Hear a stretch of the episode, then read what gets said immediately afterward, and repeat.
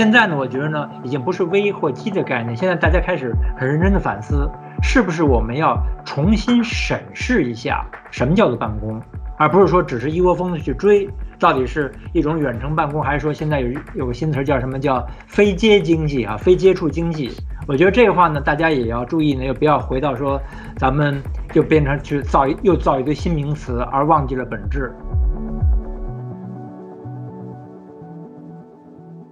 啊，那么我可以先抛砖引玉哈，因为这几个星期的话呢，其实呢，我还真是花了蛮多心思哈，就是在这种情况下，是不是要认真看一下什么是办公了？因为咱们现在知道，因为由于疫情原因的话，咱们很很容易一窝蜂的话都做什么这个要远程办公啊、视频办公啊，但大家发现没有？就刚才像包括蒋老师啊、哈尔都有在说，包括我们的很多客户也在反映，发现呢，哎。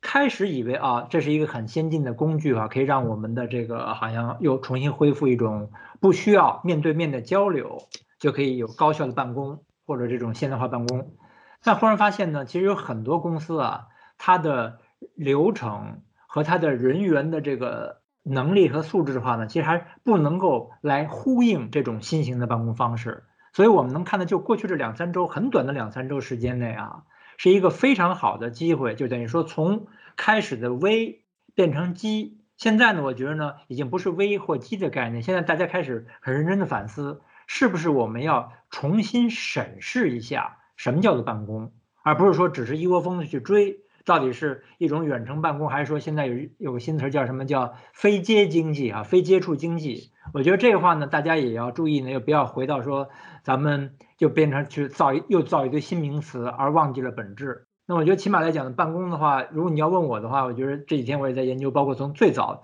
大家要知道现代化办公方式哈，其实跟这个第二次工业革命啊，就等于说在上一世纪一百多年前那时候开始呢，有这个叫做科学的。管理方法开始，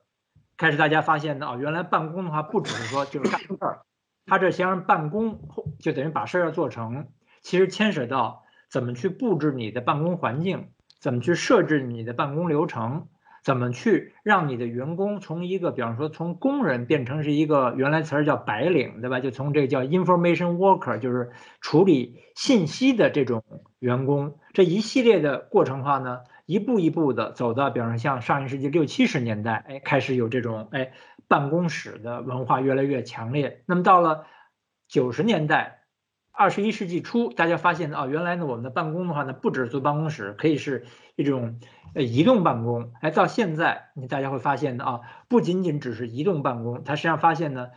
办公要考虑的不仅仅是移动性，还有什么？还有智能性，还有其实更重要什么？我相信可能蒋老师一会儿也会讲的。其实还有回到最基本的人性，因为你再怎么样先进的技术，还是要由人来完成这些工作。如果我们过于把精力都放在新技术上面，又忽略到人的要素的话呢？其实这个公司的效率啊和员工的满意度，当然会影响到所谓我们的客户的满意度，不会有真正本质的变化。所以我要想，这第一点就大家能看到，就是过去的两三周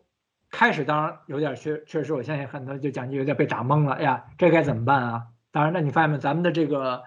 呃市场的话，还是非常的灵活，非常的随机应变。马上你看，就是各家都开始推出自己的所谓的远程办公，或者说是视频办公这种这种功能。那你发现没有？一开始的话呢，其实大家很少说呢，说哎，其实这是一种现代化的协同办公方式，哎，但是你看，就这两三周之后到现在，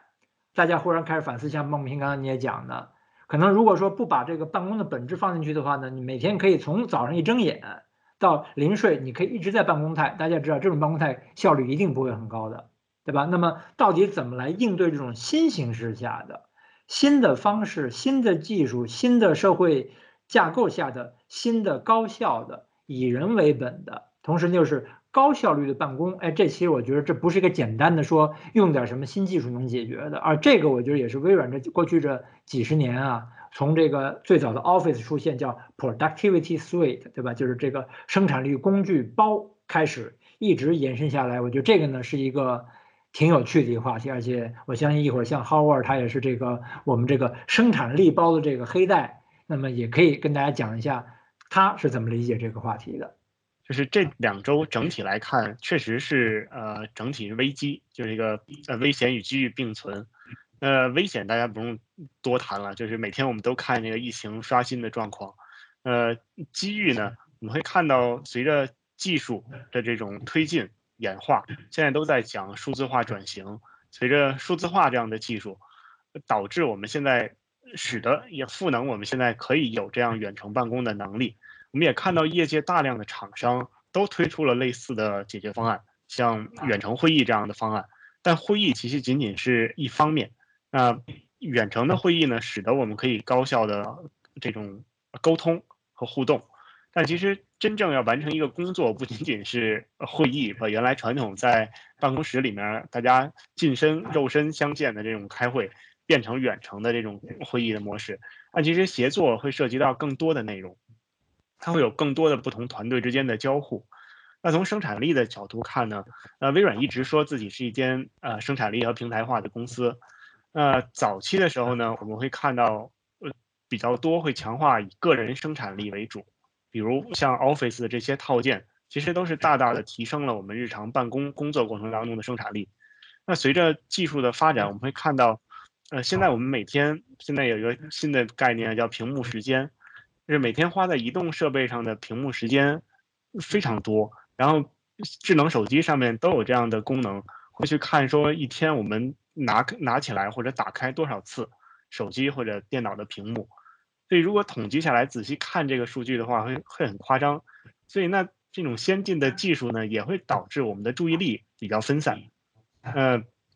同时，我们叫做这种数字化的废弃哈，使得我们的注意力涣散了之后，没办法去专注在日常的工作过程当中。那另外一个挑战呢，我会看到，当然有技术层面的挑战，就是不仅仅是呃很多第三方的工具，包含微软也提供了这样的远程协作的模式，或者甚至于免费的这种试用就结束了。因为企业去试用这样的平台的时候，还是需要一些上手的过程和培训，所以这背后也在考验着各个提供平台的厂商的支持能力。呃，这并不是说任何工具都是用户自己拿来上手就可以用得起来。呃，尤其是在企业端面向组织生产力这样的协作平台，是需要一些企业内部的 IT 赋能的。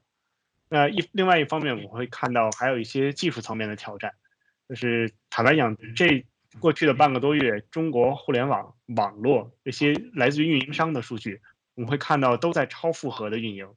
呃，来自于很多企业内部 IT 的统计数据，也会看到对于企业的一些，比如专有网络，像 VPN 接入的方式，都在百分之一百甚至于百分之一百二的这种超负荷的使用。所以，这是技术上面面临的挑战。那一会儿我们会去谈说，面临到这样的挑战的时候，一些应对的方式。那同样，刚才呃伟清，包含孟平也提到了一些使用习惯上面的转变，就是我们从到办公室里面去面对面的这种协作，转到以远程或者线上的这种互动的方式来做协作，所以有习惯上面的改变。当然，背后其实会有比较强的是跟组织的这种文化。跟组织的愿景和目标激励机制相关的。另外的话，我也想再回到刚才蒋老师提的几个话题，就是咱们现在呢，通过仅仅这过去这两三周短短的实验，已经发现了很多公司，其实就包括像微软这样的公司，我们是否已经完全能够去适应这种全员的、全数字化的和全部的远程办公，其实呢，都还是一个问号。或者说这样，就是我们是不是真要追求所谓的？呃，这个全全部的远程办公其实不是一定这样的。当然，咱们现在这个疫情的情况是个特例。所以微软的这个 Office，它是一个叫个人生产力提高的一个工具。但实际上后来随着演变的话呢，这几十年的演变呢，慢慢就从个人变成团队。那么随着现在数字化程度不断提高呢，又把这个安全合规加进去。而最近随着最近这种数字化的更加深入呢。又回过头来把这种产业链的概念加进去，就是说我们现在你看，现在咱们连办公室的设设计也要把这种数字化的会议工具加进去。那么，所以我的总结就是，起码是从个人、团队，包括这个安全、合规和产业链的综合考虑，才是一个现在我们需要去一个适应的话题。那么这样的话，就从刚才说的文化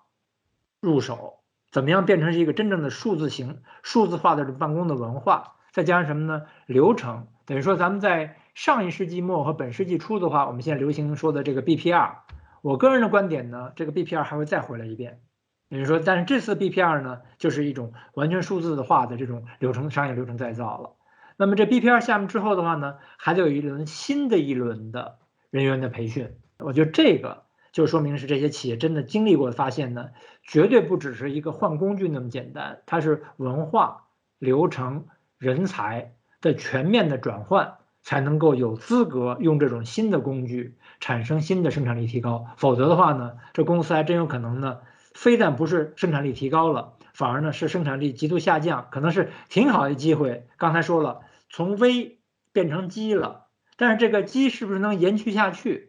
就以过去两三周的发展能看到，可能很多公司的话呢，我个人认为哈，可能还把这个机呢会变成一下子变成让公司。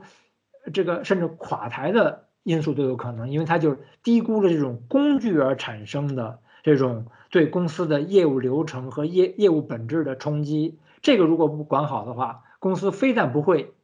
更高的进步，反而可能会就是垮下来。